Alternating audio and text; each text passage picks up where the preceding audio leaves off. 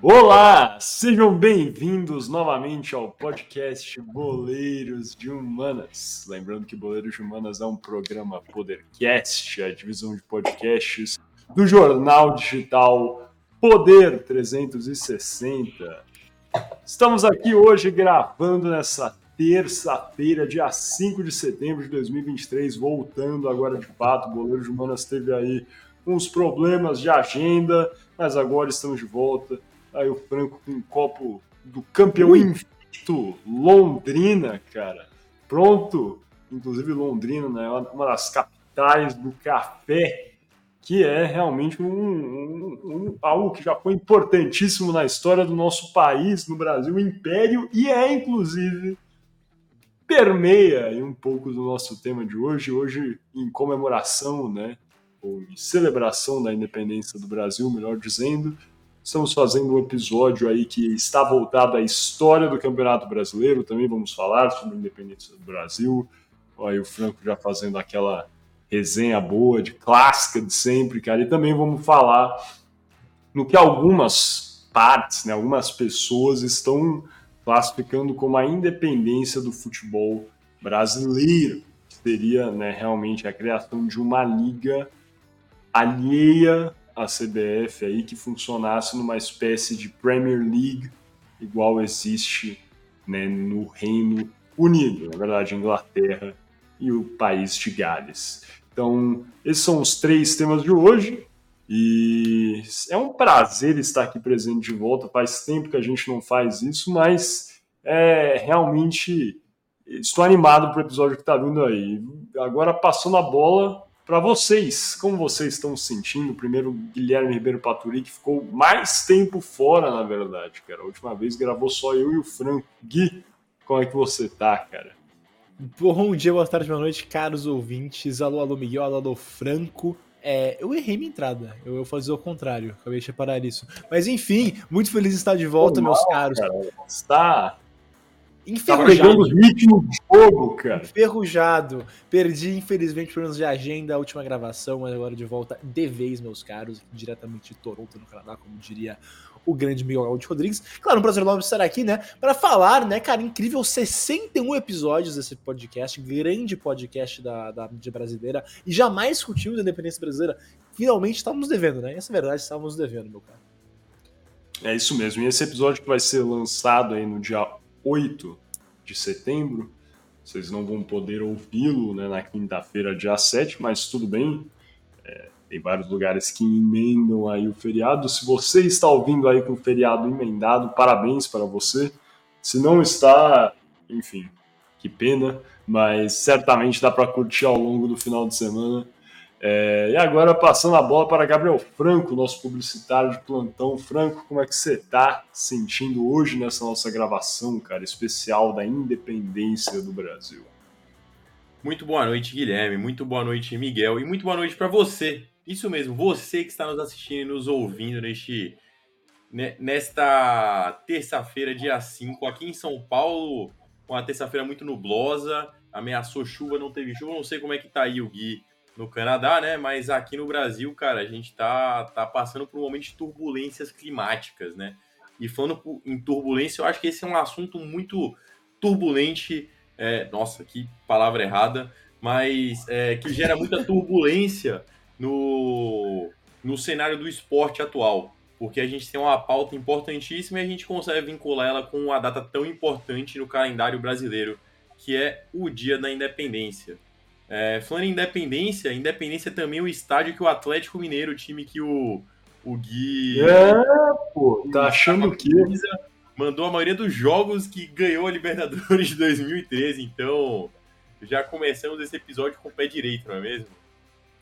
É, cara, é uma equipe libertada. Outra que vai aí, tem é. potencial de ser libertada, é o Fluminense Futebol Clube, né, rapaziada? Que está aí hum. na semifinal contra o Internacional. É o último, é o único dos quatro, né? É o único dos quatro. É o Boca e quem é outro? É o Boca o, e... É o Boca, o Inter e o Palmeiras o Palmeiras. Então só o Fluminense aí tem chance de fazer história com seu primeiro título, mas quem sabe o Boca quer a sétima, a octava, sempre esqueço, o Boca tem tantos. Talvez o último time brasileiro. Cara, um atrás do, do Independente, pô.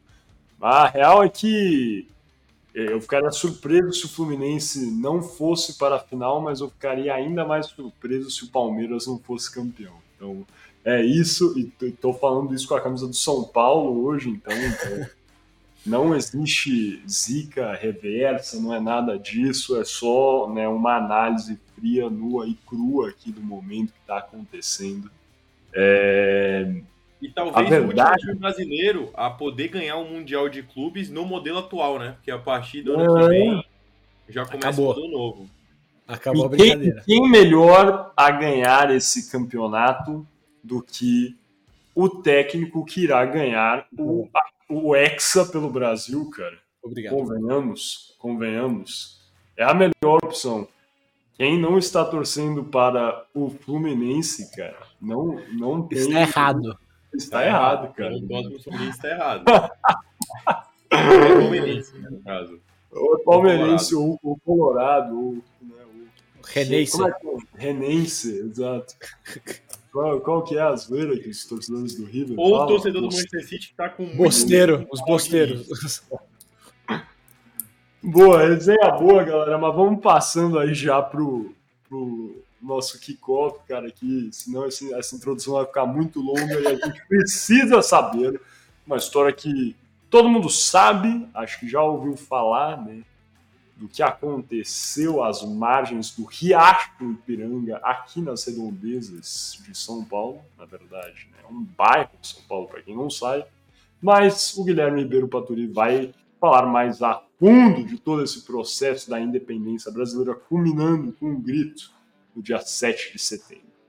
Sem mais delongas, então, vamos passando para o primeiro bloco, o kickoff.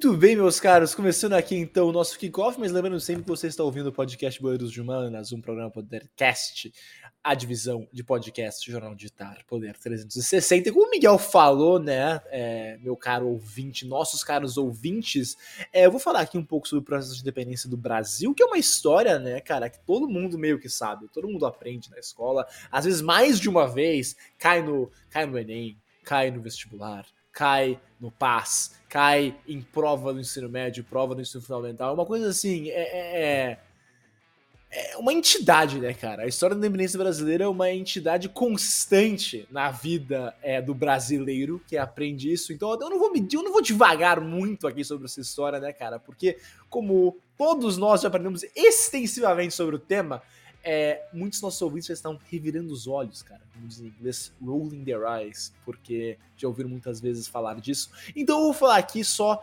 é, tentar refrescar a memória de vocês, né, tentando não ser tão chato como talvez aquele professor de história do ensino médio foi, é, para somente abordar os principais momentos, né, cara, temas e principais acontecimentos do processo de independência é, do Brasil. Porque, como eu estou seguro que muitos de vocês já sabem, a independência do Brasil foi declarada no dia 7 de setembro de 1822. Mas esse evento está intrinsecamente ligado a 1808, que foi o ano que a família real portuguesa veio ao Brasil após Napoleão Bonaparte, ele mesmo francês, lançar as guerras peninsulares, invadindo a Espanha e Portugal. Isso forçou então que a corte do rei português Dom João VI tivesse uma escolha difícil e ser provavelmente é, deposta pelas forças francesas, tendo em vista que Portugal não tinha forças armadas suficientemente boas para resistir às melhores e mais modernas forças francesas, ou fugir, que foi a opção é, que eles escolheram. Então, saindo de Lisboa em 1808 e zarpando rumo ao Rio de Janeiro, colônia, no momento, Colo Brasil, colônia.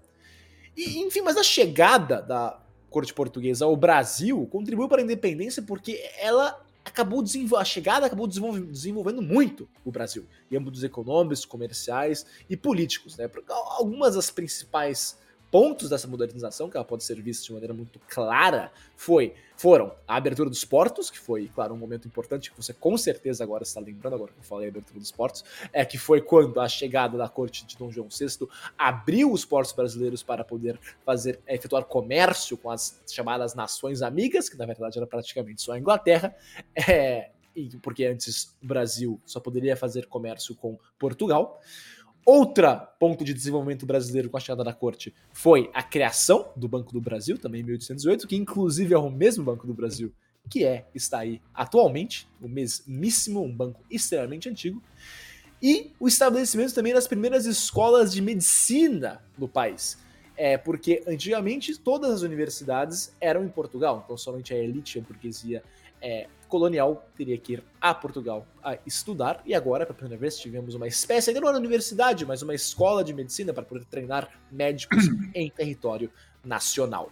É, e essa extensa modernização do Brasil levou, né, em apenas sete anos após a chegada da corte é, de Dom João VI ao Brasil, a elevar o Brasil colônia de uma mera colônia, claro, como a ser parte integral do Reino Unido de Portugal, que agora passava a ser chamado de Reino Unido de Portugal, Brasil e Algarves. Então é isso, é importante ressaltar, em pouquíssimo tempo após a chegada da corte, o Brasil deixava de ser só uma colônia, como as outras colônias ultramarinas portuguesas, como Angola, como Moçambique, como Timor-Leste, e passava a ser, então, é, praticamente equiparado a Portugal, legalmente falando, como é parte integral e central até do Império Português. Mas apesar desses avanços terem sido extremamente importantes para o Brasil, eles não foram nem um pouco bem recebidos em Portugal, porque o país europeu sofria enormemente com a ocupação francesa que havia forçado, claro, do João VI e sua família a irem ao Brasil. E os portugueses não aceitaram bem a recém-adquirida liberdade econômica brasileira. E se isso não fosse suficiente, os europeus também já estavam fartos de seu rei estar em terras longínquas por tanto tempo. E essa insatisfação geral em Portugal foi determinante para a eclosão em Portugal da Revolução Liberal do Porto, que começou em 1820. Essa revolução, que era liderada pela burguesia portuguesa, era baseada em ideais liberais e tinha como um de seus principais objetivos a volta de Dom João a Portugal. E, ademais, visando que Portugal voltasse a ser o centro indiscutível do Império Português, a Revolução também exigia o restabelecimento do monopólio comercial sobre o Brasil, algo que reverteria a abertura dos portos de 1808. Então, eu não vou entrar muito aqui na Revolução Liberal do Porto, mas esses são os pontos importantes para a independência brasileira. A, bem, a demanda de que Dom João VI voltasse ao Brasil e o rebaixamento, digamos assim, do Brasil é, de volta ao nível de colônia. Mas então, com a Revolução Liberal do Porto esquentando na Europa, Dom João VI resolveu ceder e voltou a Portugal em 1821, deixando seu filho mais velho, Dom Pedro de Alcântara, como príncipe regente do Brasil.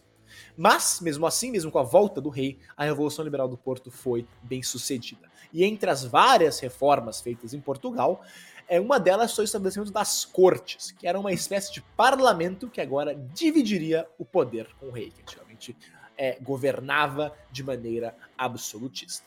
E as cortes passaram a tomar medidas que foram muito mal recebidas no Brasil, como por exemplo a transferência das principais instituições criadas durante a estadia de João João VI no Brasil de volta para Portugal, o envio de tropas regulares portuguesas ao Rio de Janeiro e a volta, a demanda da volta do príncipe regente Dom Pedro de Alcântara a Portugal. E esse último ponto foi a gota d'água para muitos do Brasil.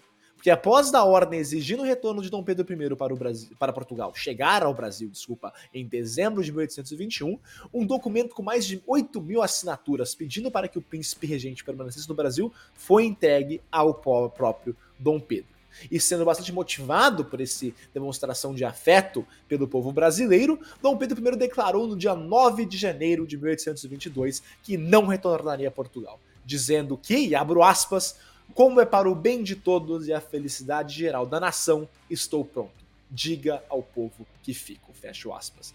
E essa, né, meu caro, foi uma da citação talvez mais famosa da história uhum. brasileira, que ficou conhecida, que acabou ficando conhecida como a, a frase ecoada por Dom Pedro no homônimo Dia do Fico. Apesar de, atualmente, historiadores não estarem tão seguros se Dom Pedro realmente disse essa frase. Talvez tenha sido algo mais é, é, adicionado mais tarde por efeitos dramáticos.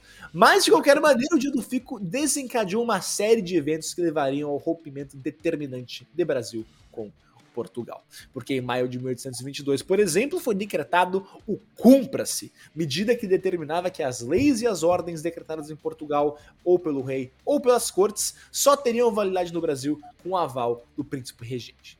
E no mês seguinte foram convocadas eleições para a formação de uma Assembleia Constituinte no Brasil. E, enfim, é essas, né, que foram talvez algumas, mas somente duas das principais medidas adotadas no Brasil, tornaram a relação entre autoridades brasileiras e as cortes portuguesas irreconciliáveis. E, no dia 28 de agosto de 1822, chegou de Portugal uma nova ordem das cortes ao Rio de Janeiro, exigindo o retorno imediato do príncipe regente a Portugal. Mas nesse momento, Dom Pedro estava em viagem a São Paulo e por isso a ordem foi recebida por sua esposa Maria Leopoldina, que imediatamente convocou uma sessão extraordinária com os ministros de Dom Pedro e assinou uma declaração de independência e a enviou a Dom Pedro para a ratificação do príncipe regente. Dom Pedro, por sua vez, recebeu as notícias vindas do Rio de Janeiro no dia 7 de setembro de 1822. Ratificou a ordem de independência forjada por Maria Leopoldina com um grito às margens do rio Ipiranga, dizendo independência ou morte. Outra frase que os historiadores atuais não têm certeza que o príncipe regente ecoou. E com isso, meus caros, começa a, o rompimento, se rompe, por fim, as relações é, entre Brasil e Portugal, com o Brasil se declarando independente. Diferentemente da maioria dos países é, hispano-americanos, é, América do Norte, dos Estados Unidos, é, não houve uma guerra de independência geral com a declaração de independência. Houveram algumas rebeliões, por exemplo, na Bahia, é, na província de Cisplatina, no Maranhão e no Pará, só que elas foram é, rapidamente sufocadas pelas forças leais a Dom Pedro I. Mas como foram tantas pequenas rebeliões, acabou que o exército brasileiro não podia lidar com todas. Então, vários. O que acabou acontecendo foi que o governo de Dom Pedro acabou pagando mercenários ingleses para lutarem algumas. Para ah, sufocarem algumas dessas rebeliões. Isso causou é, também a chegada de Lord Cochrane, um importante é, almirante inglês, ao Brasil, que sufocou algumas das rebeliões no norte do país. Que todas foram sufocadas, todas foram postas abaixo pelo agora governo imperial de Dom Pedro I, mas menos a da Cisplatina, que é atualmente o país do Uruguai, que se separou do Brasil pouco após a independência de Portugal. E com isso, meus caros, acabamos essa brevíssima explanação sobre a independência brasileira. Algum comentário de vocês ou passamos logo para o nosso toque me voe? Cara, tenho alguns comentários, na verdade, né? Isso é uma, foi uma brevíssima exploração mesmo, acho que em linhas gerais, todo mundo já, já tem algum entendimento do que foi né, esse processo de independência brasileira, mas foi muito importante porque você tocou em dois aspectos, três, na verdade, né, que eu acho muito relevantes, principalmente né, com a abertura dos portos. A verdade é que com a abertura dos portos, efetivamente, o Brasil já se tornou independente, efetivamente, porque acabou que, que, o, o monopólio né, e o controle que existia de Portugal sobre a economia brasileira caiu por terra, né? Isso abrir ao porto efetivamente permite que realmente o Brasil possa realizar comércio com as nações amigas, igual você falou, as nações né, aliadas de Portugal, mas isso promove uma diversificação gigante dos produtos aqui comercializados e é, também o que é mais importante, né, permitir a vinda dos produtos industriais da Inglaterra, o que era muito relevante. Então você pensa, é impossível a partir do ponto que isso acontece que o Brasil volte a poder só negociar e comercializar com Portugal, tanto para o Brasil quanto para países como a Inglaterra, por exemplo. Eu acredito, né, e existem é, algumas é, referências históricas que demonstram isso, que a Inglaterra não tinha também como interesse que o Brasil voltasse de fato ao status quo antes da vinda da corte para cá. Tanto é que a Inglaterra, se eu não me engano, foi o primeiro país a reconhecer a independência brasileira. Então, a verdade é essa: a partir do ponto que ocorre a abertura dos portos, é como se o Brasil já fosse independente. Não era ainda, mas é como se fosse. É, é isso, é, era a volta em tese, né? igual o Rousseau fala, impossível voltar ao estado de natureza, era isso que estava acontecendo aqui no Brasil à época.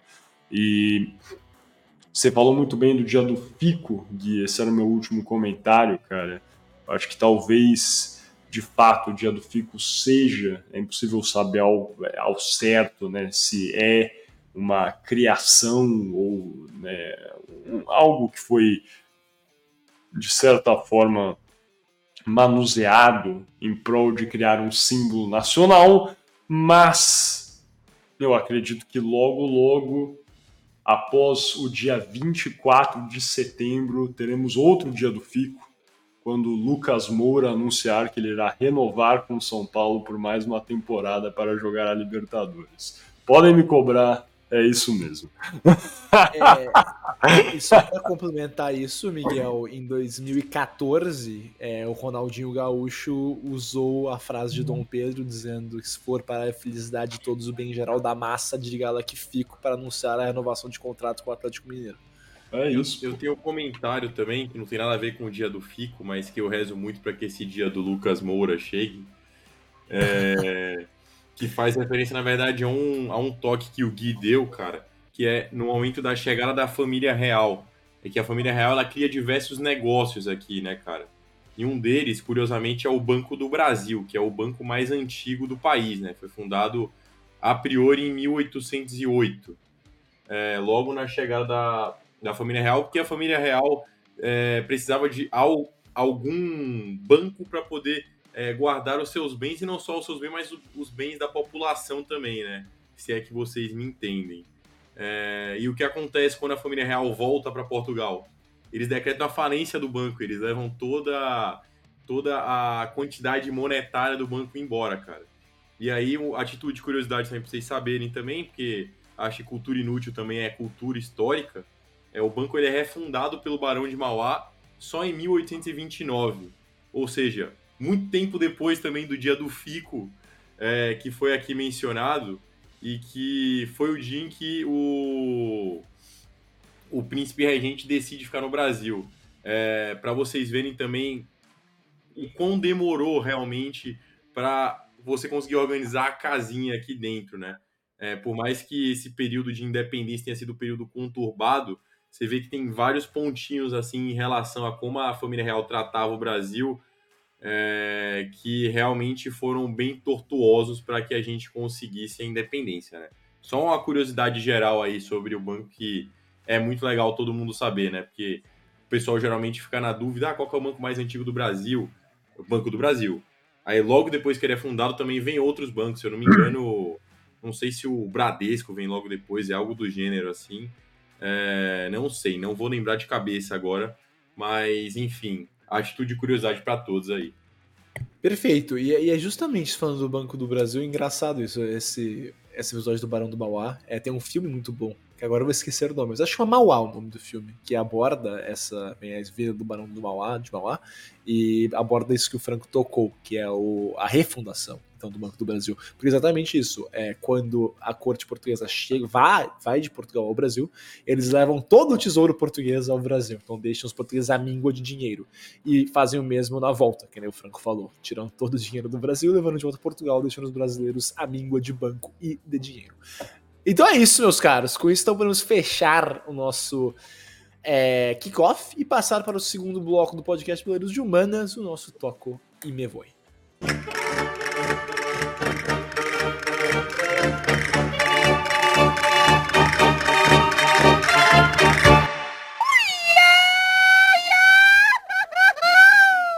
Olá, sejam bem-vindos novamente ao podcast Boleiros de Humanas. Lembrando que Boleiros de Humanas é um programa Podercast, a divisão de podcasts do jornal digital Poder 360.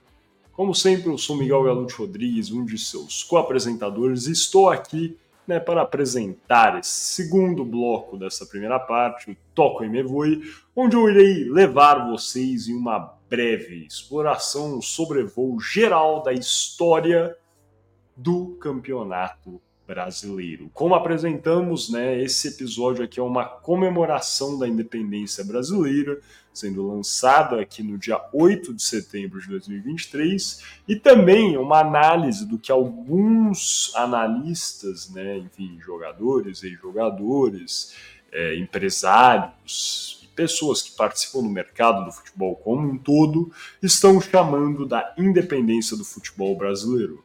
Que seria essa independência?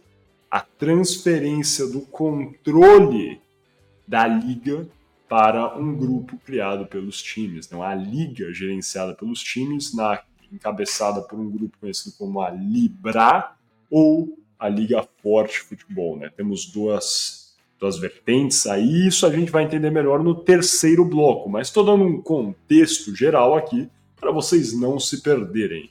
Agora, partindo então para a história do futebol, né, do campeonato brasileiro, na verdade. Isso aí é algo que também é controvertido. Já tem sido alvo de debate ao longo de, enfim, anos e anos. A começar, na verdade, pelo reconhecimento de campeonatos brasileiros, na verdade, perdão, de outros campeonatos disputados em nível nacional como campeonatos brasileiros, né? E os primeiros foram reconhecidos em 2010, que seriam a Taça Brasil e a Taça de Prata. E agora, recentemente, né, tivemos a, o reconhecimento de outro campeão brasileiro, não é mesmo, Gui? Tivemos sim o reconhecimento. da, qual é o nome? Até esqueci o nome do campeonato. Taça da Amizade, sei torneio lá. Dos, torneio dos Campeões. Torneio, dos Campeões. dos Campeões. Tá no hino. É, exatamente. Você sabe quando foi o primeiro título do Galo, então, cara? 1937, querido. Ah, Primeiro dos bom, três muito... títulos brasileiros do Clube Atlético Maneiro. O Galo consegue ser o primeiro a ser campeão em duas ocasiões diferentes. É É porque é isso, né? Era o primeiro por muito tempo, daí inventaram. E continuou sendo o primeiro. Eu ia fazer essa Aí a piada. gente foi mais para trás, entendeu? Para ficar tudo certo. É, tudo certo. Então, tem que, eu acho que tem que começar a reconhecer outros títulos, de 37 até agora, cara. Eu, eu também acho. acho não, a pena, né? O São Paulo não existia direito nessa época, eu tinha dois anos. ah, não, é que, é que o São Paulo foi fundado em 1930, parou de existir, daí voltou em 35. Mas, cara, é, esse campeonato, né, o, só para que todo mundo compreenda o que está acontecendo, se vocês se perderam um pouco na resenha, foi no dia 25 de agosto, ou seja, o que? Semana passada, retrasada? Quando foi exatamente? Semana retrasada, retrasada. É, que a CBF aprovou, homologou, para usar o termo técnico, o pedido do Atlético foi feito em 2022 para reconhecer né, a unificação do torneio dos campeões ao campeonato brasileiro. E no dia 25 de agosto de 2023, a CBF concedeu isso ao Atlético, permitiu que houvesse essa unificação e o Galo passou a ser considerado tricampeão nacional.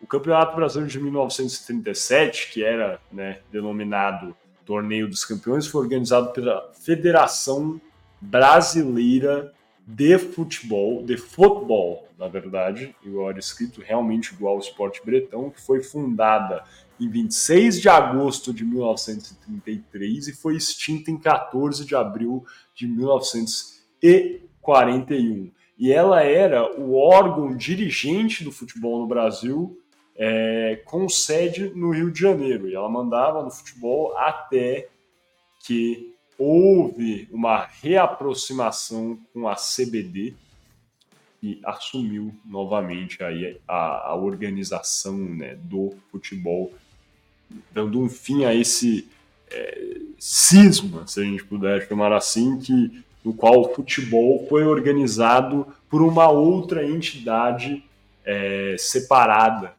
aí da Confederação Brasileira de Desportos, que é, inclusive, se vocês forem parar para pensar, semelhante ao que está sendo proposto neste momento. É, de toda forma, o campeonato vencido pelo Atlético Mineiro teve como vice-campeão o Fluminense, terceiro colocado Rio Branco de Vitória no Espírito Santo, fortíssimo time, e a Portuguesa foi a quarta colocada. É... Entre os outros times que também participaram do campeonato, nós temos o Aliança, de Campos dos Goica... Goitacazes, perdão, que foi campeão fluminense em 1936. É o Atlético Mineiro, que era campeão mineiro de 36, o Flu, que era o campeão carioca de 36, e aos que ficaram confusos porque teria um campeão carioca e um campeão fluminense, é porque né, o Distrito Federal era no Rio de Janeiro, a capital brasileira era o Rio de Janeiro.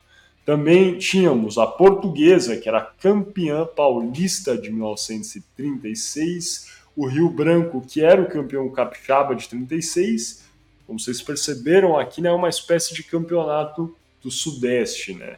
E por fim, guardei esse para o final, porque é o meu time predileto desse campeonato, a Liga da Marinha, também representando o Distrito Federal do Rio de Janeiro, é, que foi convidada, na verdade, pela Federação Brasileira é, de Futebol. E o Atlético Mineiro venceu esse campeonato de forma invicta, se eu não me engano, sim, de forma invicta, é, conquistando aí o que veio a ser considerado o primeiro título nacional em 37 frente ao Fluminense. Está querendo falar alguma coisa, Gui? Fala, cara. Tô querendo, cara. Eu não, antes de perder o gancho aqui de falar um de poder, né? Falar, discutir aqui o primeiro título brasileiro da história, que foi conquistado pelo Atlético Mineiro em 1937. É bom falar isso, né, cara? Tricampeão, coisa legal. Mas assim, piadas à parte. Não sei. Outra, eu tô aqui, cara, cheio de referências culturais hoje, né, cara? Falei do, do filme do Barão do Mauá. E agora eu vou fazer outra. Não sei se vocês estão acompanhando, meus caras. Imagino que não, né? Porque eu também não estou, mas alguém deve estar, certamente, alguns dos nossos ouvintes está acompanhando a novela da Globo Amor Perfeito, onde o Atlético é uma das entidades, um dos personagens praticamente da, da trama, cara. É, que se passa justamente no período entre 1930 e 1940, onde um dos protagonistas é, é Por isso que uma... surgiu essa ideia aí do título, cara. Isso daí é, dá, cara, uma, uma mulher. É lógico, eles sabiam que ia rolar a novela, cara. É isso, tenho certeza. a protagonista se chama Maré e o pai dessa protagonista, é, ela é atleticana, é, o pai dela sofre problemas de memória e ele acaba de recuperar a memória quando vê o, o acho imagino que o neto fazendo um gol comemorando, gritando o galo. Então, só fazer essa outra referência cultural é, da atual novela, acho que deve ser Atendo isso mesmo, é porque o Galo. Tá? Meu Deus, cara. Meu Deus. e, espero que em, que em 2123 eles façam uma novela sobre o título da Copa do Brasil inédito do São Paulo. Também ouviram aqui antes. É, mas, enfim, voltando aqui à história do Campeonato Brasileiro como um todo, a primeira edição oficial, e aqui o que eu quero dizer com oficial, é um campeonato que já tinha essa alcunha e chancela de Campeonato Brasileiro de Futebol. Teve o campeonato, no né, torneio dos campeões, tiveram a Taça Brasil e a Taça Prata, vamos tratar disso rapidamente mas o primeiro campeonato oficial foi em 1971 e foi, sim, vencido pelo Atlético Mineiro. Contra quem, Gui, você sabe, cara, ou não? Não sei, querido. Acho que não, não é, é contra o. Na verdade, eu sei. É contra o. Ah! Não vou lembrar. É o Inter? Como não? Não, não foi contra o São Paulo, não foi? Eu ia falar São Paulo, mas eu pensei que o São Paulo tem 13 anos de idade não ia ser. Eu ia, mas eu ia falar São Paulo. Por conta do São Paulo, é vice-campeão São Paulo, pô. É isso, lógico. Tá, estamos aqui representando, cara, a primeira claro, final. Viu? Não, mas é. primeira vice-campeão, o vice-campeão invicto, cara. João Leite é, eu fiquei com dois pênaltis, mas o Atlético, alguns jogadores do Galo, incluindo o Toninho Cerezo, isolaram três. Aí fica difícil. Aí fica mais difícil. Mas enfim, aí essa foi né, o, o, o Campeonato Brasileiro. se a gente for entender e considerar de fato né, a Taça Brasil e esses outros campeonatos que foram considerados campeonatos brasileiros em 2010, foi efetivamente fundado em. Agora que daí a história já confunde um pouco, né? Ele foi fundado em 37, agora de acordo com a CBF, depois teve um hiato e ele voltou em 1959. Então teve a primeira edição do Campeonato Brasileiro, parou de existir aí por 22 anos e daí ele volta com a Taça Brasil, né, que foi criada pela Confederação Brasileira de Desportos, a atual CBF, e é considerada, foi considerada por muito tempo, perdão, a primeira competição nacional entre clubes de futebol. Não é mais, agora a primeira é o Torneio dos Campeões. E qual foi o intuito desse campeonato da Taça Brasil? Substituir o Campeonato Brasileiro de Seleções Estaduais, que era disputado entre os melhores times dos estados do Brasil.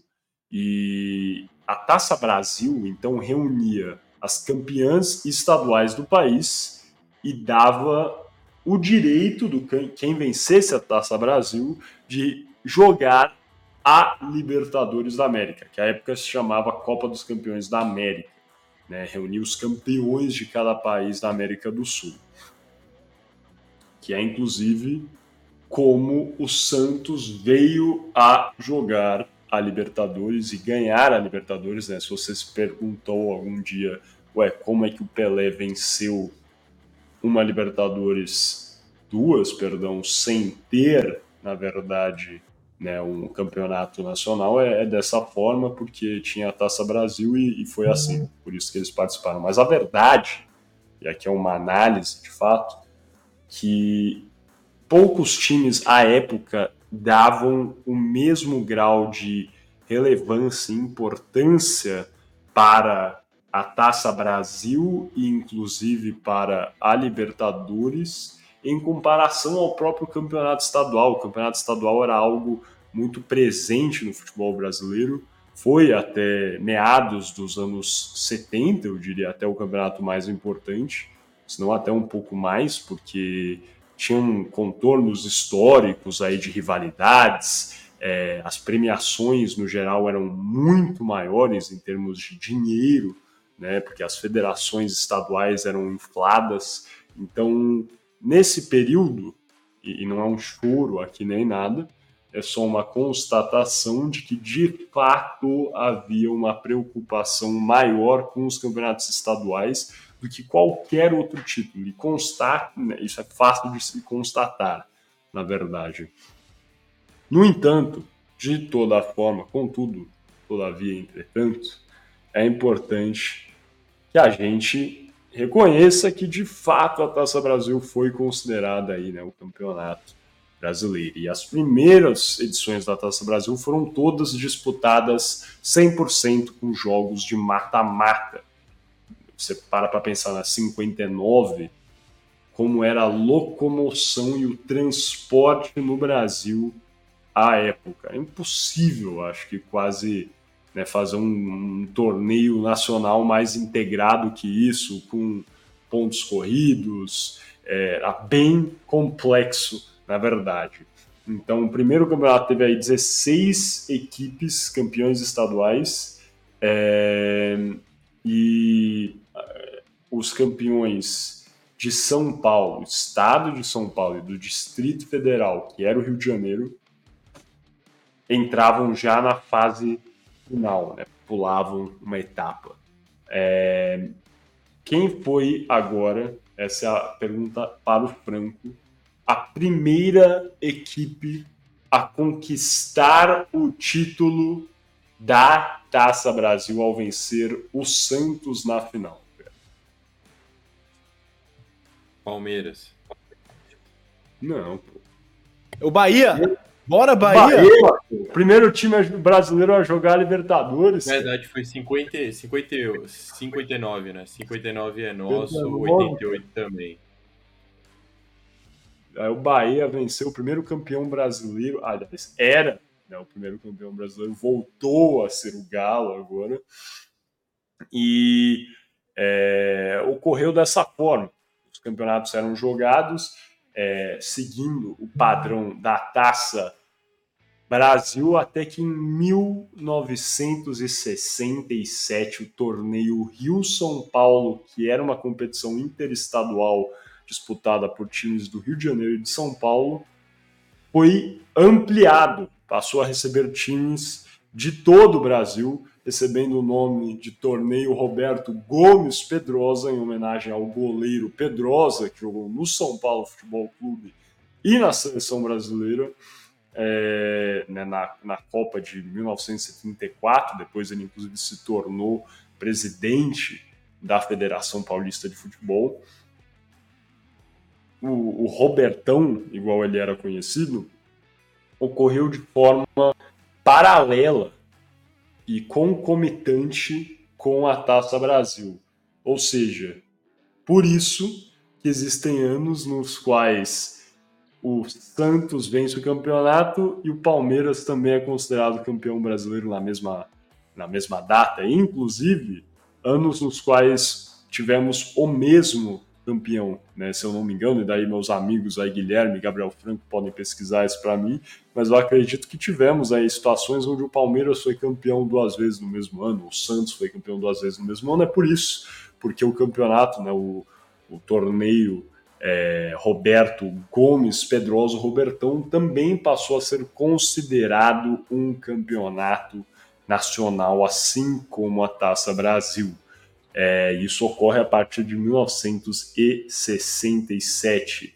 E a partir da segunda edição, antes da gente né, passar aí desses primórdios do Campeonato Brasileiro, Robertão passa a ser chamado de Taça de Prata. Isso teve uma percepção melhor, se a gente puder classificar dessa forma, dos torcedores, dos clubes, dos dirigentes. Né, realmente, sem ofensas à família Pedrosa e ao grande Roberto Gomes Pedrosa como um todo, mas no aspecto de qualidade e branding, eu acho que Tata de Prata realmente está às duas casas, ao menos, acima aí do torneio Robertão. E foi a primeira, então, com base né, nesse apelo que tinha, também ligado ao nome, mas outras questões, tinham aí né, um, uma presença forte, importância dada pelas federações do Rio de Janeiro e de São Paulo. É, ela foi a primeira a reunir os principais times do país com seus melhores jogadores, ou seja, nesses campeonatos as equipes jogavam para ganhar, de fato, em 1968, colocando seus melhores times, é, se importando com os campeonatos estaduais, mas também jogando para vencer aí a taça é de prata. E os jogos que eram vazios no geral passaram a encher, porque os times estavam colocando seus melhores jogadores, média de pública do campeonato aumentou e o nível aumentou, logicamente, porque eram as equipes principais jogando igual às equipes que jogavam o campeonato estadual. Dessa forma, a Taça de Prata passa a ter credibilidade e uma cobertura intensa dos jornais, das rádios, da mídia como um todo à época. E a consequência é que esse torneio passou a se tornar mais lucrativo para todos que estavam envolvidos, o que fez com que as equipes que antes só pensavam nos campeonatos estaduais, porque era ali que tinha é, mais torcida, é, que tinha uma, uma disputa verdadeira e que tinha mais dinheiro, que era o mais importante, afinal, é, ficou muito mais interessante para essas equipes. Isso fez com que em 71, a partir né, do, do, início do sucesso, a taça de prata fica interessante em 69, melhor em 70 e em 71 a CBD decide transformar este torneio, a Taça de Prata, em um campeonato nacional de clubes. Então, na verdade, a Taça Brasil, que era o torneio da CBD, não foi o torneio que virou o campeonato nacional, né? o campeonato brasileiro de fato o torneio que virou o Campeonato Brasileiro é a Taça de Prata, o Robertão, que começou em 1967 e de 71 até 73, o Campeonato Nacional, inclusive, foi disputado no mesmo formato, idêntico que a Taça de Prata. teve um, um, um pequeno ajuste que foi o aumento de equipes de 17 para 20 e foi criada também uma segunda é, divisão. O Atlético Mineiro aí foi o primeiro campeão em 71, né, comemorando. E contra o São Paulo, igual já falamos, tudo bem. Depois, em 77, São Paulo deu o troco neles. Não podemos esquecer disso. Em pleno Mineirão. Em, em, em, pleno, em pleno Mineirão, tá? 77 eu não sei, mas 71 foi triangular, Botafogo, Galo e São Paulo. Não, foi 77 São Paulo ganhando os pênaltis do, do Atlético. Não, 77 sim, mas 71, quando o Galo é campeão, é triangular. Ah, não, isso aí, isso aí não. 77 é outra história, isso que eu tô falando. Mas enfim. É... E é importante frisar que nesse começo uh, houve uma grande participação, né, interesse da ditadura militar na realização do campeonato nacional, é, tendo aí né, o que algumas pessoas classificam como uma interferência política da ditadura militar sobre este campeonato. Em 75, então, o presidente da CBD, João Avelange, deixa o comando da instituição e assume a FIFA. Quem acaba assumindo a CBD em seu lugar é o almirante Heleno Nunes. E com o intuito principalmente de agradar os coronéis e líderes do exército em regiões nas quais o futebol não tinha aquela atração, né? ou seja, fugindo ali do eixo Rio, São Paulo, BH, o almirante Heleno elevou o número de participantes no campeonato nacional. Lembra, tinham 20. E você está pensando, porra, mas o cara aumentou, deve ter sido 40. Não, não era 40, um pouco mais. 60? Não. 80? Não. 90 equipes no campeonato nacional. Tinha diversos problemas. Por exemplo, qual é um problema? São Paulo foi campeão é, brasileiro em 1977? Foi, mais ou menos, porque o Campeonato Brasileiro só acabou em 78. Então, esses eram alguns problemas que estavam relacionados a um Campeonato Brasileiro com 70, 90 times, perdão. É, o calendário, se já é maluco hoje em dia, imagina naquela época que tinha estadual, Libertadores e Campeonato Brasileiro com 90 times. E essa mudança, esse aumento, né, fez com que o campeonato parasse de ser conhecido como Campeonato Nacional e passasse a ser chamado de Copa Brasil. Em 79, a CBD foi desmembrada, separada. Antes era a CBD que mandava em todos os esportes, né? uma espécie de, de COI, na verdade, né? que tinha o futebol como uma das suas modalidades. E desse, desse desmembramento foi criada a Confederação Brasileira de Futebol, a CBF, criada em 79, que era voltada especificamente aí para o futebol, dando também, é, isso é um contexto importantíssimo, né? a importância que os militares vinham no futebol brasileiro, não só na seleção, que é clássico, né? já fizemos aqui inclusive episódios conversando sobre isso, mas também no futebol nacional interno aqui dos clubes no Brasil. Em 79 tem esse desmembramento e no ano seguinte, com essa já com a CBF formada, o torneio que se chamava Copa Brasil, Campeonato Brasileiro, passa a se chamar Taça de Ouro, contando pela segunda vez agora com duas divisões. Sim, essas 90 equipes jogavam na primeira e única divisão. Em 1981 foi criada a terceira divisão e assim permaneceu né, com três divisões até 2006, se eu não me engano. Quando foi? 2009, perdão, foi criada a Série D é, então tivemos aí três divisões né, por bastante é, tempo, na verdade. É, e no final da década de 80, como alguns devem saber, né, caminhando aí realmente para o final da ditadura é, no Brasil, de fato, e com uma crise econômica que assolava o país, é, muitos clubes e, e federações foram atingidos por essa situação política e econômica.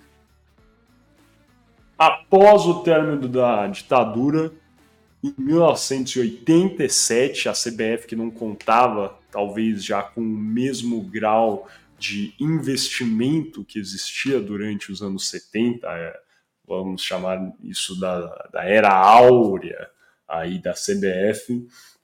Em 87, a CBF anuncia que não vai conseguir manter um campeonato nacional e sugeriu a volta de como era na Taça Brasil. Vocês lembram como era na Taça Brasil, no caso, certo? Os campeões ali dos estaduais e tinham jogos regionalizados, depois se encontravam na final as equipes, né, nas fases finais, tendo aí menos gastos de fato com né, organizações, locomoções e outras questões aí relacionadas ao, à, à organização de fato. Com isso, os 13 clubes mais fortes economicamente rejeitaram essa ideia da CBF, formaram uma instituição que existe até os dias de hoje, Clube dos 13, e criaram o próprio campeonato, a Copa União, isso em 87. Quem já está ouvindo uma história que reconhece, sim, é, é isso, é aquela história, cara. Em conjunto com a CBF, foi definido então que a Copa União seria o módulo verde da Copa Brasil e a CBF organizaria somente um módulo amarelo. De tal forma, os campeões e vice-campeões dos dois módulos se enfrentariam na final para definir os dois representantes do Brasil na Libertadores de 88. Dessa forma, a CBF ficou com menos custos, organizou aí o módulo amarelo e o Clube dos 13, com os 13 clubes mais fortes economicamente no Brasil, fizeram a Copa União. Da Copa União, tivemos o Flamengo e o Internacional, que foram respectivamente campeão e vice-campeão campeão da Copa União. Mas estes se negaram a disputar o quadrangular com campeão e vice do módulo amarelo, que tinham sido o Sport e o Guarani. No caso, de fato, teria ficado efetivamente nesse acordo que havia sido feito entre o Clube dos 13 e a CBF, uma lacuna né, entre quem seria o campeão de fato aí, se o acordo era que o campeão e vice jogariam nesse quadrangular com é, o outro campeão e vice do módulo amarelo, no caso o Sport Guarani. E essa questão foi levada para o Conselho Nacional de Desportos, é um órgão extinto que era responsável aí pela regulamentação de, de todos os esportes, federações e confederações do Brasil, hoje em dia se assemelha ao STJD. É, e o Conselho Nacional de Desportos, muito embora o regulamento fosse diferente, considerou o Flamengo como o campeão brasileiro de 1987. Por outro lado, a CBF considerou somente o esporte como o campeão, tendo aí uma divergência entre né, o que as duas, né, os dois, a entidade e o órgão aí consideravam como campeões. E a disputa foi parar na justiça comum e já sabemos aí de fato que, que perduram uma certa disputa até hoje, inclusive incluindo São Paulo nessa disputa. Pois, como veremos, havia aí uma determinação de que a equipe que vencesse é, cinco títulos, se eu não me engano, certo? É, ficaria com a taça das bolinhas, essa aí que o Franco acabou de demonstrar, uma mini réplica. É, e, de fato, se não for considerado esse título de 87, o primeiro clube a vencer cinco campeonatos brasileiros não foi o Flamengo, porém sim o São Paulo Futebol Clube, tendo vencidos em 1977, 1986, depois novamente em 1991, 90, perdão, aí em 2006, 2007 e daí em 2008. Flamengo ficaria só com quatro até o título de 2008 do São Paulo. Essa questão foi controvertida, levada aí até o Supremo Tribunal é, Federal. Por um tempo, a Taça das Bolinhas foi entregue ao São Paulo. É, hoje em dia, se eu não me engano, ela está retida na Caixa Econômica Federal, mas aparentemente teremos aí, pelo que está indicando a situação, ganho de causa para o Flamengo, que será considerado sim né, o detentor aí da Taça das Bolinhas, mesmo havendo essa questão controvertida no regulamento. Mas para finalizar aqui, então, é, é, é importante frisar que em 88 é, foi mantida aí, é, na, perdão, não foi mantida, foi é, acabou essa divisão entre o Clube dos 13 e a CBF e a Copa Brasil voltou a ser disputada de forma uníssona aí com 24 equipes e pela primeira vez a competição teve um sistema de acesso e rebaixamento. A FIFA começou a profissionalizar mais o futebol e começou a demandar que os países que fizessem parte aí do seu quadro tivessem aí esses sistemas impostos. Ou seja, o primeiro rebaixamento no Brasil ocorre em 88. E aí, em 89, é a virada de chave quando a Copa Brasil passa a ser chamada de fato de Campeonato Brasileiro. A CBF queria muito enxugar o torneio e o, qual seria a maior dificuldade disso? Que clubes menos expressivos parassem de jogar o campeonato nacional. Eles restariam aí sempre nas divisões inferiores, e às vezes nem isso, né, nos campeonatos estaduais e nas divisões inferiores dos campeonatos estaduais, na verdade. E o que acontece? Em 1999, com algumas é, tentativas e o que ocorreu para, para garantir que houvesse né, essa diminuição de equipes foi a criação, em 89, da competição secundária que existe até hoje, que é a Copa do Brasil. Então, a Copa Brasil para de existir. Temos a criação da Copa do Brasil e a Copa Brasil passa a ser chamada Campeonato Brasileiro. Tudo isso em 89. Assim, as equipes menos expressivas jogariam a Copa do Brasil, mas não necessariamente o Campeonato Brasileiro. Demorou alguns anos, bastante tempo, né, para conseguir realmente né, uma aceitação generalizada. Em 1999, foi adotado um novo sistema de rebaixamento, determinando que quem cairia para a Série B seriam os quatro clubes que tivessem a menor média de pontos nos campeonatos de 98 e 99. Esse sistema não deu certo, só durou uma temporada. É, e o que aconteceu foi que o, é, é, na verdade é, é bem interessante essa história.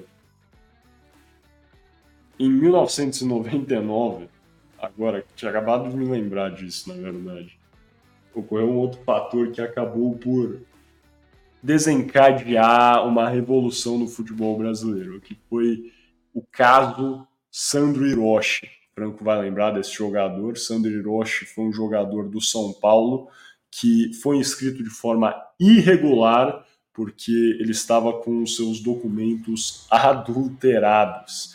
E por causa disso, o São Paulo foi punido por ter inscrito um jogador de forma irregular. E todos os jogos nos quais o São Paulo colocou o Sandro Hiroshi em campo, as partidas foram anuladas. O São Paulo, que vinha bem, na verdade, né, acabou por é, per perder aí esses pontos.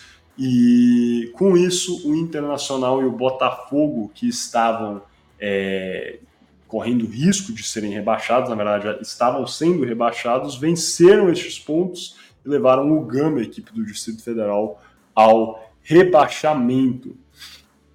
O que aconteceu nesse caso? o Gama processou a CBF e a CBF não pôde organizar o torneio de 2000. Novamente, o Clube dos 13 se juntou, organizou o campeonato daquele ano que teve o nome da Copa João Avelange. E o que acontece? Tem os clubes da primeira divisão, mas também conta com dois convidados, o Bahia e também o Fluminense. O Fluminense não estava nem na Série B na época, nem estava na Série C. Temos aí, né, o, Fluminense participa é, e o campeonato foi dividido em quatro módulos: azul, amarelo, verde e branco, com a participação de 116 times. Final foi entre Vasco, do módulo azul, que seria aí a primeira divisão, São Caetano, do módulo amarelo, que seria a segunda divisão no caso.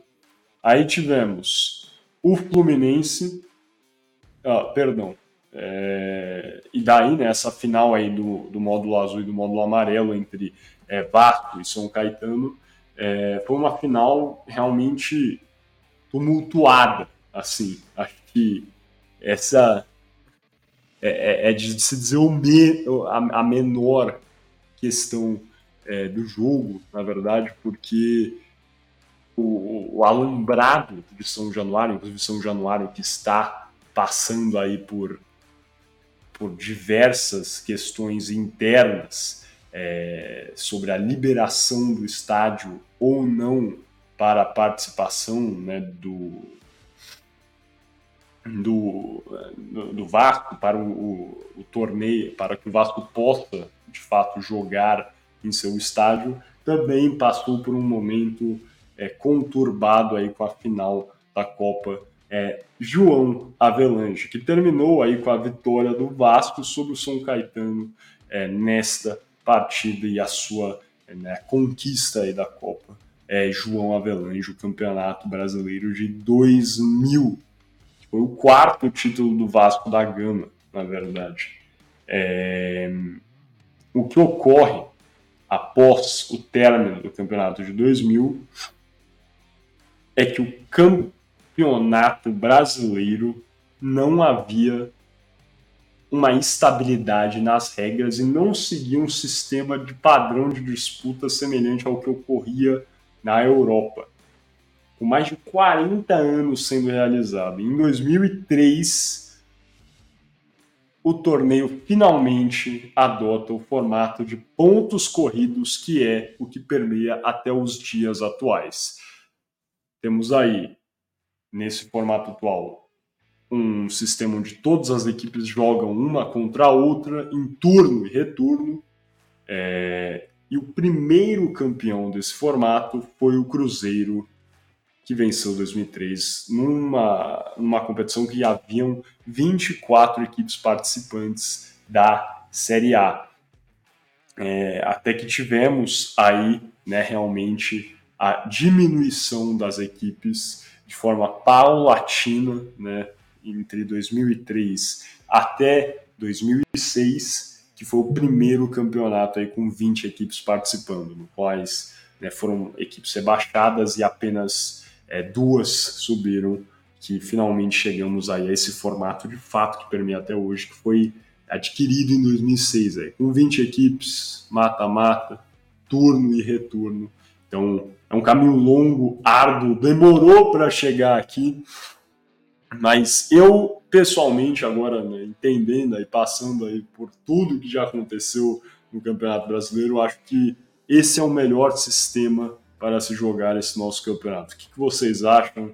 Gabriel Franco, Guilherme Ribeiro Paturi gostam desse sistema de mata-mata? É, acham que ele não favorece os times menores, de fato, isso foi importante para o futebol brasileiro ou não. Contem o que vocês estão pensando, galera. Olha, a primeira coisa que eu quero falar antes do Franco entrar é falar que, para quem não sabe, o Galo é o maior vice-campeão da história do Campeonato Brasileiro, que também é tricampeão, mas também é o maior vice-campeão, com cinco é, vices, tá? Não só esse 77 que o Miguel mencionou contra o São Paulo, mas também em 80 contra o Flamengo, 99 contra o Corinthians, 2012 contra o Fluminense, 2015 contra o Corinthians. E eu lembro de todos, tá bom? Só queria deixar isso bem claro antes do Franco entrar. Cara, é, sobre o formato do campeonato, eu acredito sim que ele seja o mais adequado possível nos dias de hoje. É, eu acho que tem algumas adequações a serem feitas que aí eu acho que cabe mais à frente é, com, com esse debate da Liga Nova ou não. Eu acho que eu diminuiria o número de times na Série A, por exemplo. Eu acho que tem que ser mais enxuto para realmente ser elite do futebol brasileiro, porque muitas das vezes a gente vê uma competição sendo jogada por, muito, por times com um nível inferior é, muito maior do que os times que ficam o primeiro ou o segundo fora da zona, cara. Você tem uma disparidade muito grande, muito grande com alguns dos times. Então, acho que se você tira um ou outro, é, deixa com 18 times, que eu acho que é o, a quantidade de times ideal, você tem um campeonato mais bem equilibrado, assim, e muito mais dinâmico. E não sou muito favorável do mata-mata, né? Logo de primeira, logo de cara, assim.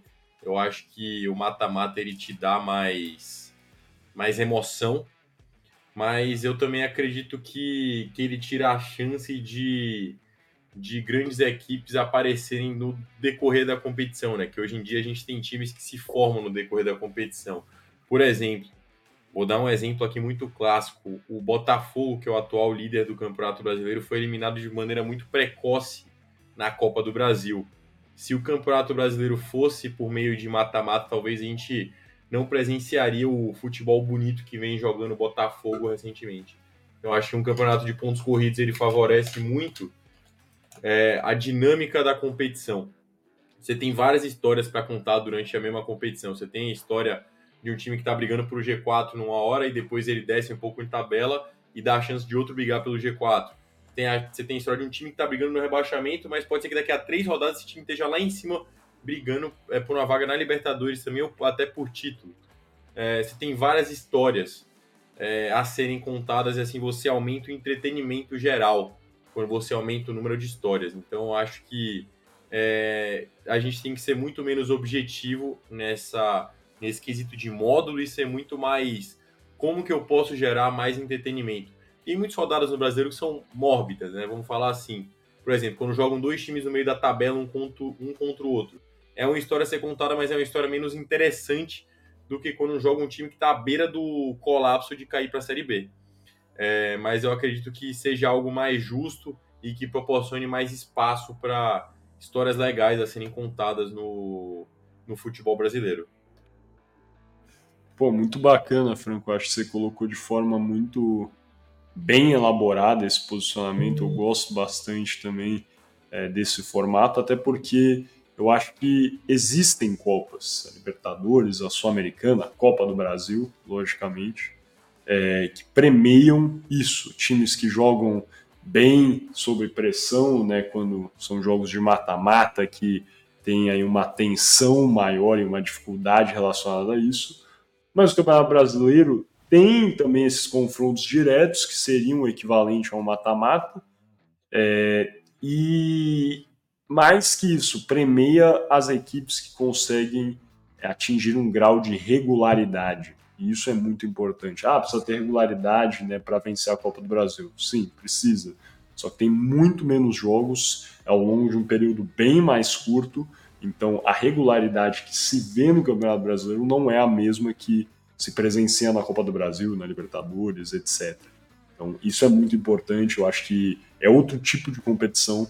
É importante ter as duas competições, porque premia. Às vezes, um time pode ser muito bom no mata-mata e bom também nos pontos corridos. E que ótimo, na verdade, né? Mas é interessante ver quando são clubes diferentes e bem diferentes. Botafogo, por exemplo, é bem diferente, acho, dos três times que estão aí para ganhar a Libertadores. E é legal, isso inspira futebol brasileiro. Você vê, os times que estão indo bem na Libertadores não são os mesmos times que. Ah, mas o Palmeiras até está né, tá em segundo, na verdade, mas está bastante longe do Botafogo. É, e também, se for pegar os times da Copa do Brasil, são diferentes das equipes aí que estão lutando por essas duas competições e outra até. Se for pegar a Sul-Americana, é o Corinthians e o Fortaleza que sobraram, que também não estão envolvidos em nenhum uma dessas, dessas outras competições aí, o que demonstra né, que o futebol brasileiro está realmente num momento de é, diversificação, eu acho, e ebulição. Eu lembro que há 10, 15 anos era mais comum ter essa plétora e essa divisão completa entre quem estava liderando o Campeonato Brasileiro, ia bem na Libertadores, etc. Tudo bem por vários anos os times que jogavam a Libertadores não jogavam a Copa do Brasil, hein? É coisa que pouca gente se lembra, mas esquece facilmente para falar que São Paulo não tem Copa do Brasil, né? É, daí fica difícil também. Mas enfim. Mas é, antes de fechar o bloco, Miguel, só para entrar aqui rapidinho, é, só para comentar o que você e o Franco falaram, que eu acho interessante, cara. Eu, eu, eu, concordo, tá? Com tudo foi dito de, por vocês, que é importante ter a liga e que já temos outras Copas que premiam outro tipo de jogo. Mas eu quero falar também, cara, é, é trazendo aqui para a realidade latino-americana, eu acho importante e ressaltar e frisar e até elogiar que o Brasil não tentou uma, digamos assim, divisão salomônica da nossa Liga Nacional, né? Porque você olha para Colômbia, para Argentina, a Argentina não mais assim, mas era a Colômbia é atualmente, que você tem uma, uma, uma liga no começo que acaba sendo mata-mata no final. Eu acho que isso é contraproducente. Eu acho o nosso sistema de ter uma Copa do Brasil que seja a Copa e ter uma liga que seja a liga um, um, formato melhor. Eu também prefiro, também quero ressaltar que é muito bom que a nossa, nossa liga segue o um modelo europeu, digamos assim, e não temos temos os dois turnos juntos, como um só torneio, porque outra vez é muito comum na América Latina, como no Uruguai, como na Argentina. A Argentina não é mais assim, de novo, mas foi é na Colômbia termos é, é, o primeiro turno como apertura e o segundo turno como clausura, e cada um é um título diferente, e cada. E é que nem o Miguel falava no começo, né? O Palmeiras ganha dois títulos por ano. Né? Acaba sendo isso. Milionários na Colômbia ganha dois títulos por ano, e acaba, bem, quem ganha dois títulos, na verdade, ganha algum? Não sei, cara. Será que ganha? Não sei. É, enfim, essa é a minha, minha opinião também sobre o tema. É, e é isso, Miguel. Perfeito. Então vamos fechando aqui esse nosso Toca Me Boi Ficou bacana esse bloco, hein, galera? Gostei bastante. Vamos passando então para esse nosso último bloco dessa primeira parte, o arremate.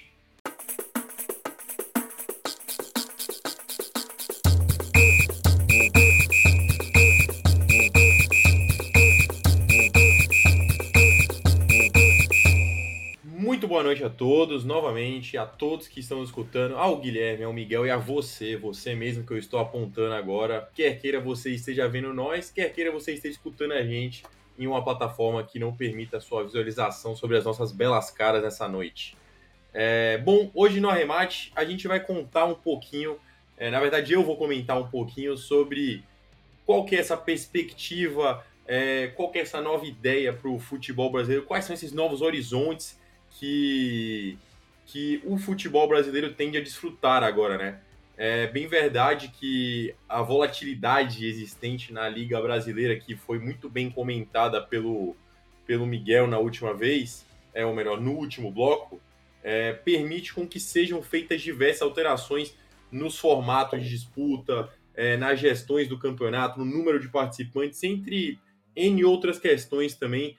E o Brasil é um, por mais seja o país do futebol, por mais seja o país que tenha cinco Copas do Mundo, ainda é um país em questão de desenvolvimento em relação à gestão e organização de liga.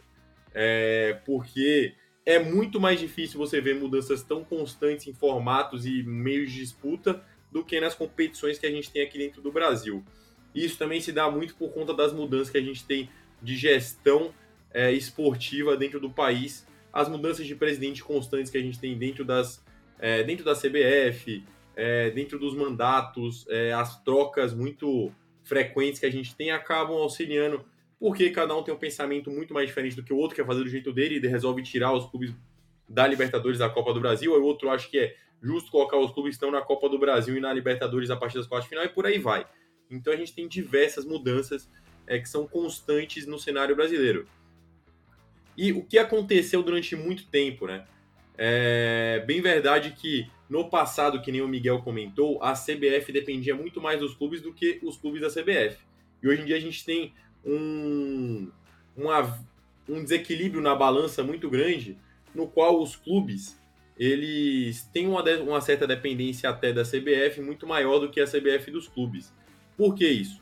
Durante muito tempo, nas gestões anteriores, os clubes adiantaram as cotas televisivas junto à, à Rede Globo e à CBF, que detinha direito sobre o pagamento e o repasse dessas verbas para os clubes. O que acontece? Você dá um poder de barganha muito maior para quem está te adiantando uma grana de poder mandar, desmandar e fazer o que quiser.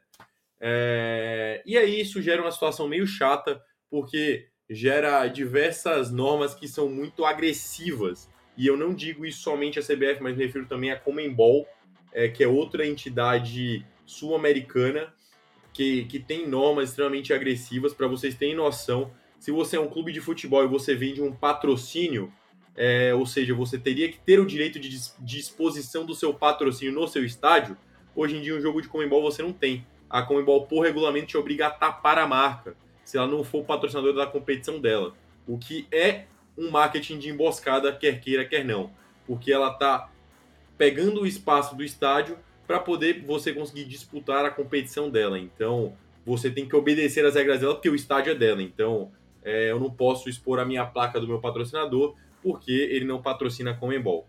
É, enfim, essas hipotermias, né, ou hipocrisias, como a gente fala no bom português do futebol, né?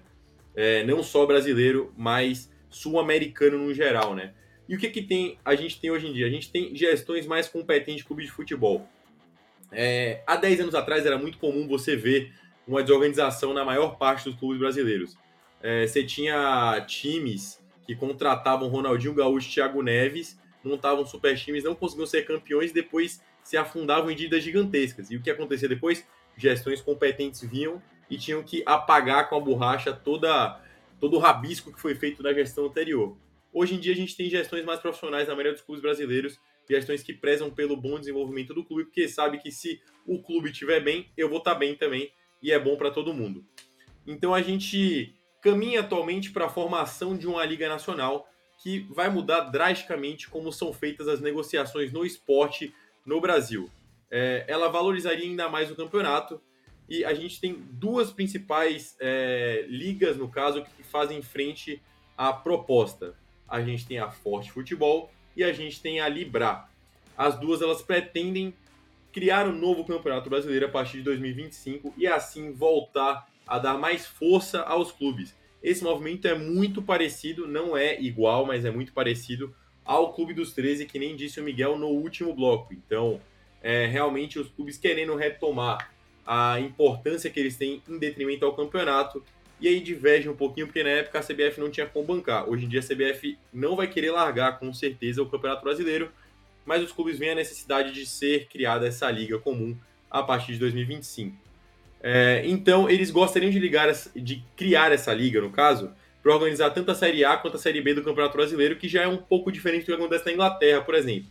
Essa história é muito equiparada com o que acontece na Inglaterra, que a gente tem a Premier League e a gente tem as English Football Leagues, que são as divisões inferiores de acesso, e também as Copas são disputadas na Inglaterra.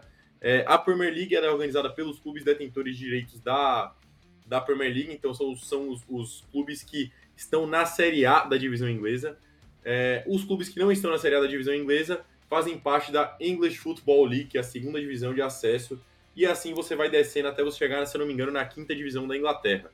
É, as English Football Leagues elas são administradas pela Federação Inglesa de Futebol e a Premier League é uma entidade única administrada pelos clubes. É, e a gente vê que as normas e regulamentos elas são diferentes de competição para competição. A gente tem o exemplo agora clássico do Luton Town, que foi um clube que subiu recentemente da segunda divisão inglesa, da English Football League, para jogar a Premier League e teve que fazer reformas estruturais no seu estádio para poder conseguir comportar o modo Premier League. E hoje em dia no brasileiro a gente tem muito time que sobe da Série B e joga em um gramado que parece mais chão de terra batida. É, e não tem nada que venha ou intervenha em relação a isso. É, então vamos lá.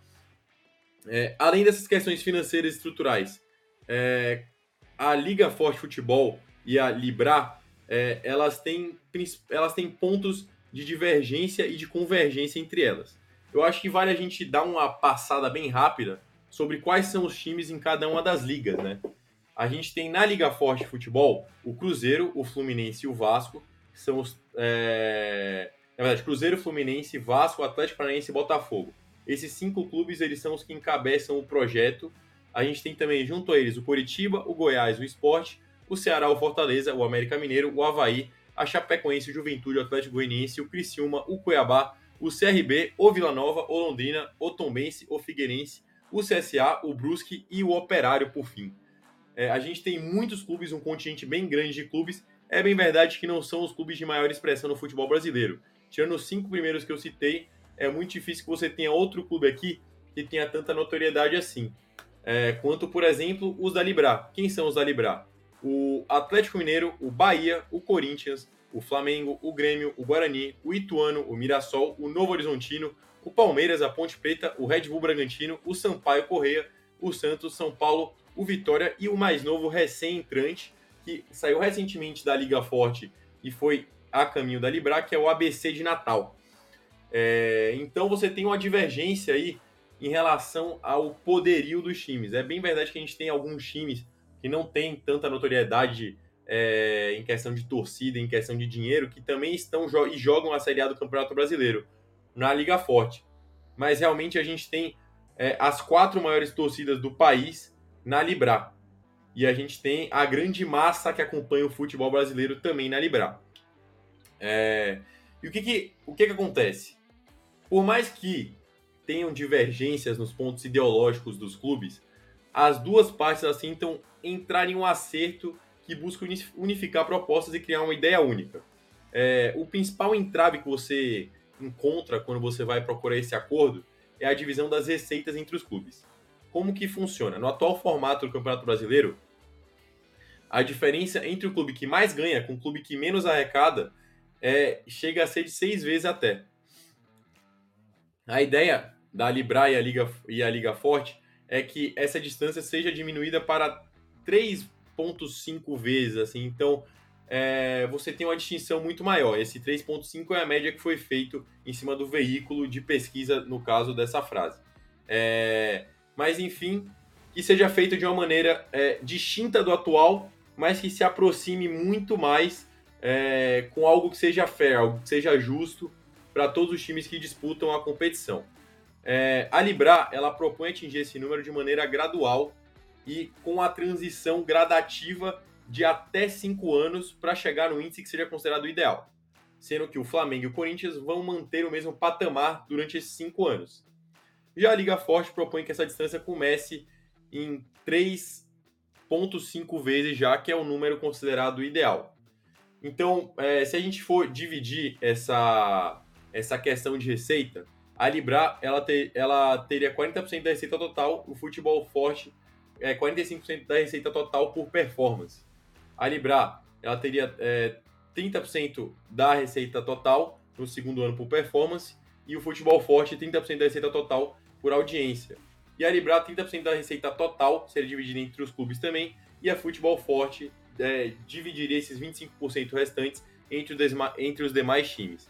Então você tem uma questão que o futebol forte ele puxa a performance do atleta, enquanto a Libra ela busca a divisão pelos índices de audiência é, muito mais vinculados aos clubes. É... E aí vai ter uma divisão igualitária. O que, que, seria isso? Todos os clubes vão receber um valor base que vai representar a maior fatia da arrecadação total. É exatamente o que acontece na Premier League. Então aqui a gente vê realmente que tem os traços de semelhança entre as ligas que vêm sendo feitas e a Premier League. É, a gente tem o grau de performance, que é a porcentagem que vai ser distribuída por performance entre os times é, ela não apresenta diferenças percentuais entre a Libra e a LFF, que nem eu comentei aqui, aqui acima. No caso, ela representa 30% da receita dos dois. Então, é, 30% seria atrás da performance, tanto na, na Libra quanto no Futebol Forte. É, diferente da divisão igualitária e da audiência, que é um pouquinho menor na LFF. É, e aí, o que acontece? Está sendo feita atualmente uma tabela, a Libra elaborou essa tabela, é, que vai determinar o valor que cada clube vai receber.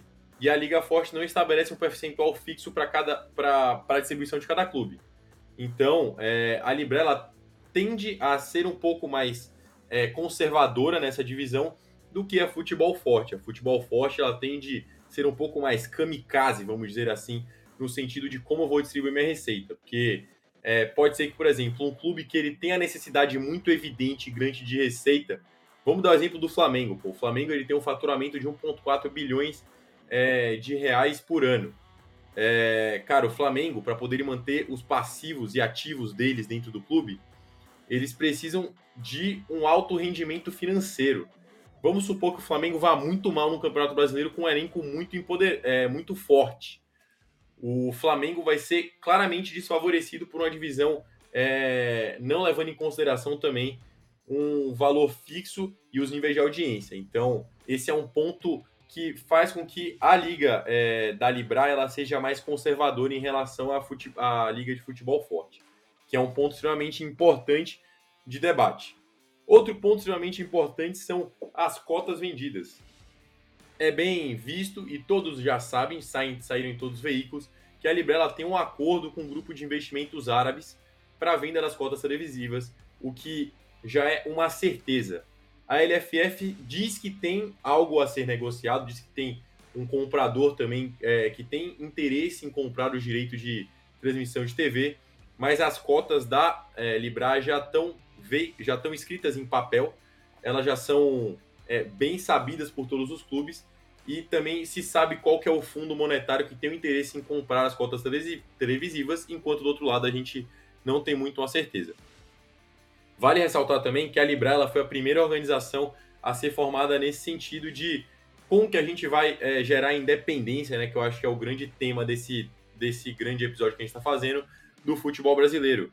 A Futebol Forte ela veio depois de discordâncias de clubes que já fizeram parte do bloco e que foram para o outro lado do bloco. É, a maior verdade em tudo isso é que a gente não sabe muito bem até agora qual que vai ser a liga escolhida, né? É, qual que vai ser a liga a ser seguida. Existem preferências, existem pessoas que não têm tantas preferências assim, existe gente que só quer tumultuar, é, isso é bem verdade, todo mundo sabe disso.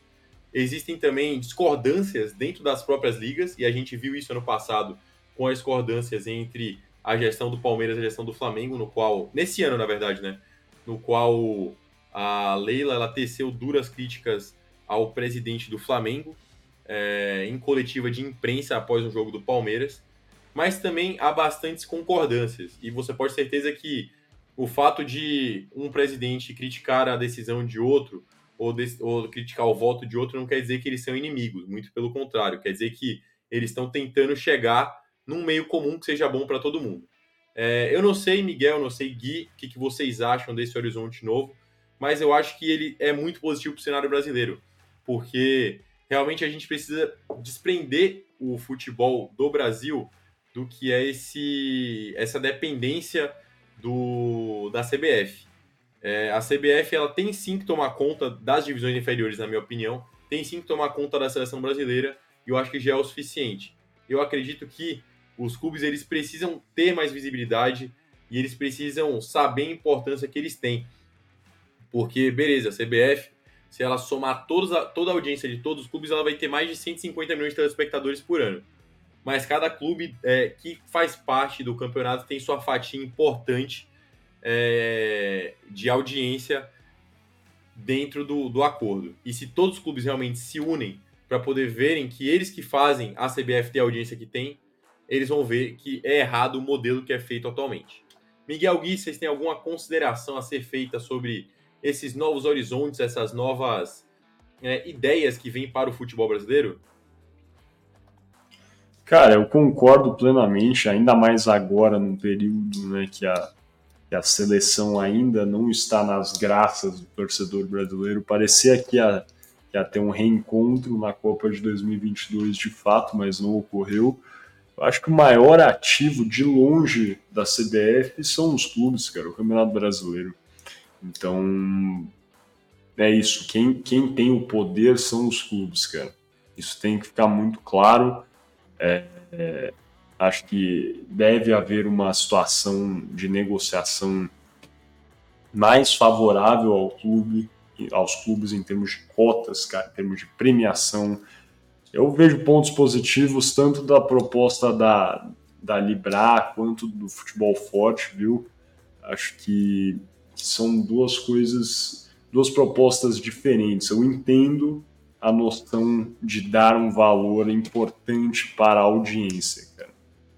Entende? Futebol é um negócio multifacetário, não é só necessariamente também né, o caso de termos aí né, uma quantia mais considerável ligada a, aos resultados, mas também é, isso aparenta ser talvez o mais justo entre todas as aspas, se você for só pensar no aspecto futebolístico, mas não é só o aspecto futebolístico, como havia, né, como estava dizendo, é o espetáculo, é o, o esporte não é só o futebol jogado, mas tudo que compõe o futebol como um todo. Então, acho que é muito a se considerar ainda.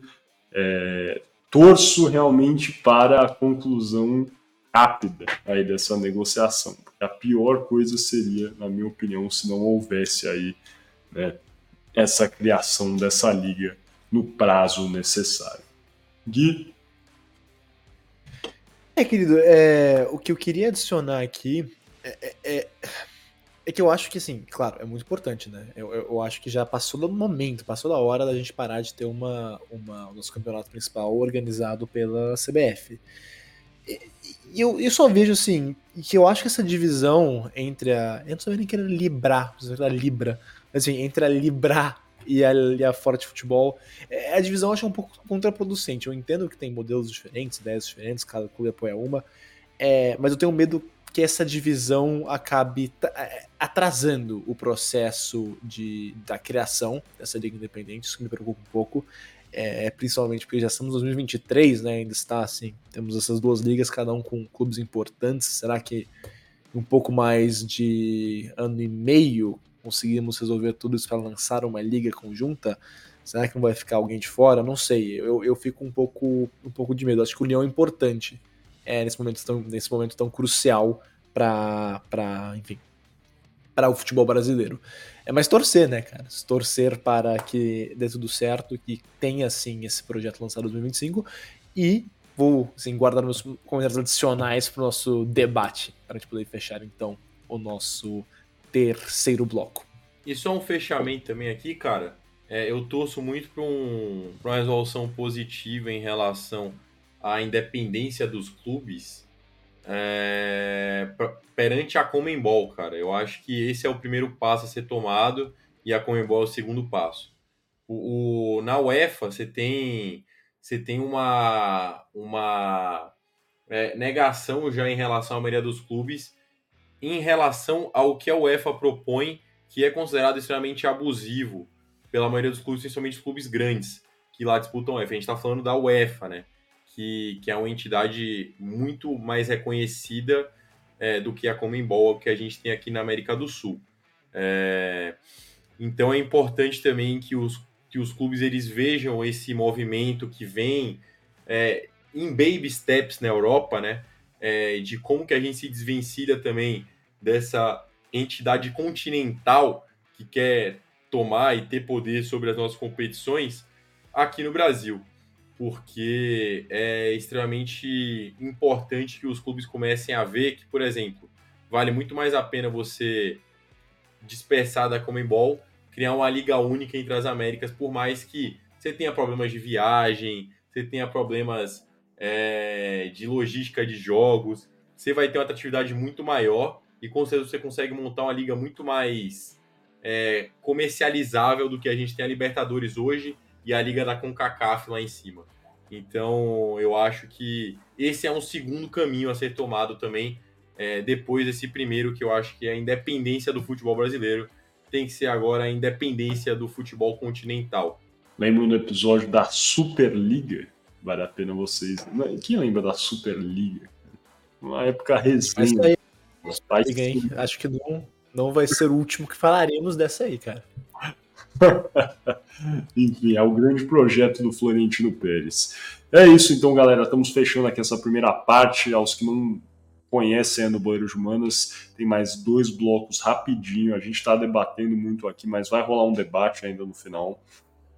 Teremos também o Shootout, que é o bloco que vem logo em seguida agora, que é um jogo rápido de perguntas e respostas sobre o que a gente conversou aqui hoje. E depois, em seguida, para finalizar esse debate, arrematar. Vocês estão ouvindo no YouTube? Deixa o vídeo rolar, beleza? Se vocês estão, estão vendo no. ouvindo, na verdade, perdão, no Spotify ou qualquer outro serviço de streaming, cara, clique em cima embaixo do lado para ter aí acesso à segunda parte. Beleza? Conto com vocês e até daqui a pouquinho.